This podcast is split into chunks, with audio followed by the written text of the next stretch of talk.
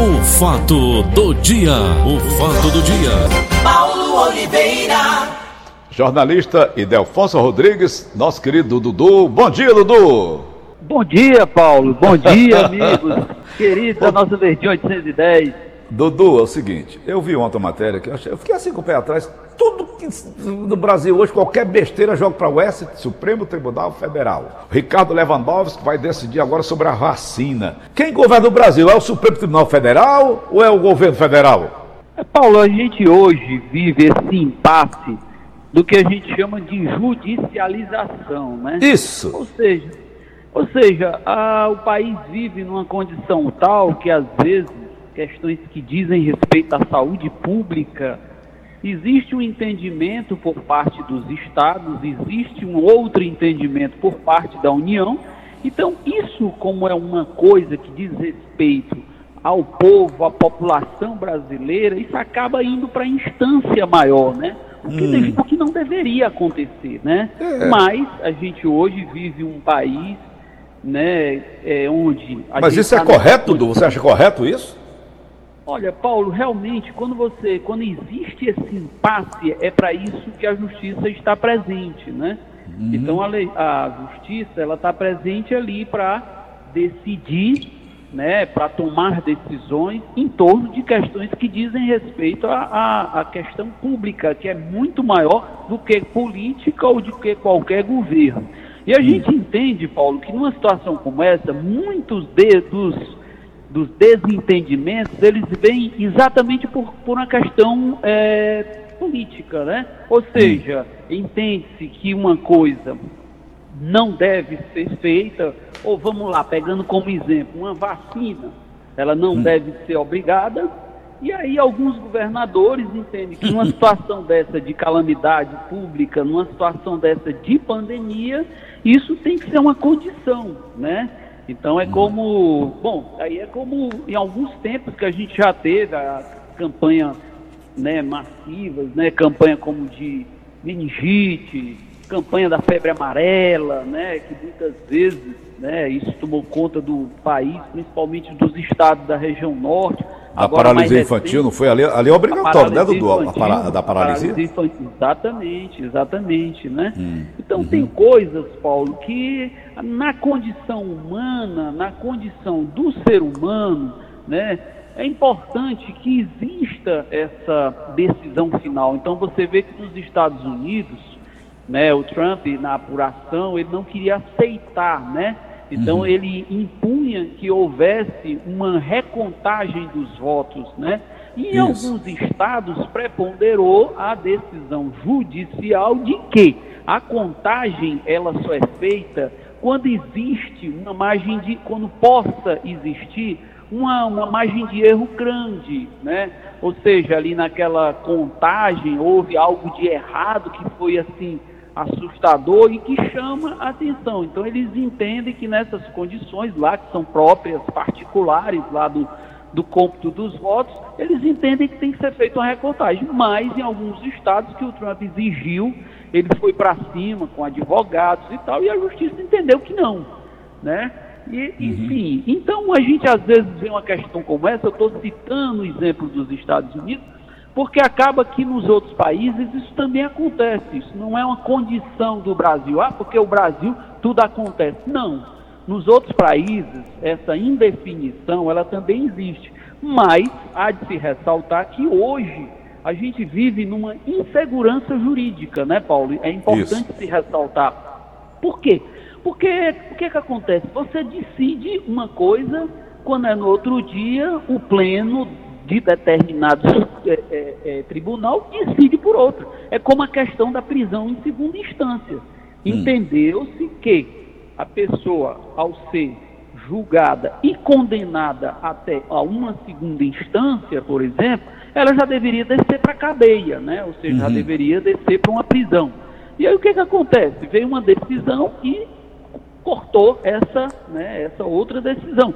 E você fica num impasse, né? Porque de repente. E aí é apenas um exemplo, né, Paulo? E isso é uma coisa ruim para qualquer país, porque quando você vai montar qualquer negócio, né, um investidor, vamos lá, ele vem de fora, um investidor que vinha da França, Ele quer saber se o que estão colocando no papel, isso tem validade jurídica, né? E no Brasil, essa questão ela é muito tênue, né? Ela é muito, às vezes, subjetiva, né? Então, isso não é bom, isso não é bom, inclusive, para o mundo das finanças, né? Porque, como eu repeti, né, e volto a, a falar, quando você chega, que você vai olhar as leis, o Brasil tem lei demais. E o tem que é lei pior, demais, Paulo? mas leis não cumpridas, né, Dudu? Porque daqui a pouco eles lá do STF estão. Tão... Rapaz, tem advogado vendo até briga de vizinho, meu irmão. O que é isso? É, rapaz, olha, a gente teve aí uma questão muito peculiar. É canalham demais o Brasil, Dudu, né? Não, você não acha que é canalha é, demais, não? Rapaz, Paulo, é, é, é, chato, né? Então isso chega a ser uma coisa de, às vezes, até achincalho, né? Às vezes até de, de tornar o, o público que é a razão final da existência de tudo isso, né? Porque afinal hum. de contas você tem que entender que o poder público está a serviço do, do, povo, das pessoas, né? E às uhum. vezes o entendimento é que às vezes essas pessoas elas parecem que estão fazendo em benefício próprio, ou de é. grupos, ou de tendências, ou de políticos. Né? Então, isso é um absurdo, porque a gente tem que ter um entendimento, Paulo, que a coisa pública, o que quer que seja, ela existe em benefício da população. É. Né? Então, aí, por exemplo, Paulo, a gente vai para um caminho que aí, vamos lá, essa questão da aposentadoria, né? os grandes salários no, no serviço público. Rapaz, isso é, passa tempo, vem tempo e esse assunto volta à tona. É. Porque o Brasil é, no serviço público, ele tem salários que são exorbitantes. São salários, Paulo, que eu diria que nem na iniciativa privada você tem hum. esses salários. Entretanto, você sabe que existem esses privilégios.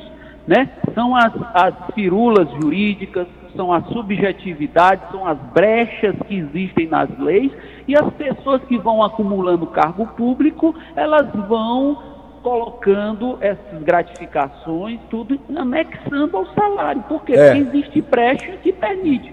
Ou seja, Paulo, aí o povão, o povão, quem paga sua aposentadoriazinha, que é um assalariado que pinga lá todo mês para o INSS, quando ele se aposenta, Paulo, o teto, o teto dele, Paulo, é lá embaixo. E caindo. na verdade, caindo. E o que é, na verdade, Paulo, quem é que sustenta, Paulo, esses grandes salários?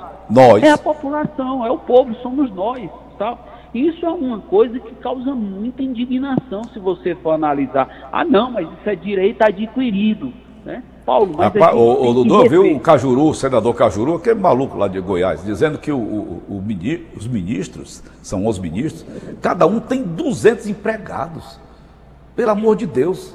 O cara sai por é, 300 mil reais por mês, meu irmão, cada um. É, eu, eu não sei do que se trata, qual é o ministro, né, Paulo? Mas de é. antemão, a gente pode, a gente sabe que existem muitas regalias, seja no poder executivo, no legislativo e no judiciário. E está aí, Paulo, na beira de ser votado, na beira de uma grande discussão, essa chamada reforma administrativa. Isso. E isso, Paulo, é um maribondo, a gente sabe disso. É. Porque vira e mexe, você mexe na aposentadoria, você faz uma reforma previdenciária, mas você não mexe com esses grandes salários. E é lá, Paulo, e é lá que está um grande problema. É lá que está um grande problema, porque esse problema ele perdura. Esse problema é como uma bola de neve. Esse problema, Paulo, é um privilégio de uma minoria. É, mas existe aí então o corporativismo, né, né Dudu? Deles Total, total, corporativismo, né? Ou seja, é. os poderes legislando em causa própria, o que é um Pronto. absurdo. O que é um absurdo, Paulo, isso é inconcebível. Você vê que nos países desenvolvidos, entendeu? Você tem o teto máximo de salário, que esse teto, ele é espelhado num teto que, vamos lá, é o, é o salário do presidente da república. Dali para baixo, Paulo, pode. Dali para cima, não pode. Mas aqui no Brasil você sempre vai ter exceções.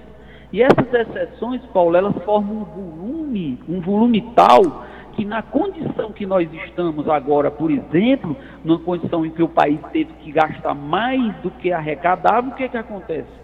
A gente está chegando ao final do ano com o volume de arrecadação que a União tem, ele está empatando praticamente. Então, Paulo, o que, é que vai acontecer no próximo ano? a gente pode correr o risco de não ter dinheiro nem para manter a máquina pública, ou seja, nem ter dinheiro para pagar o servidor público. E onde é que vai parar a União?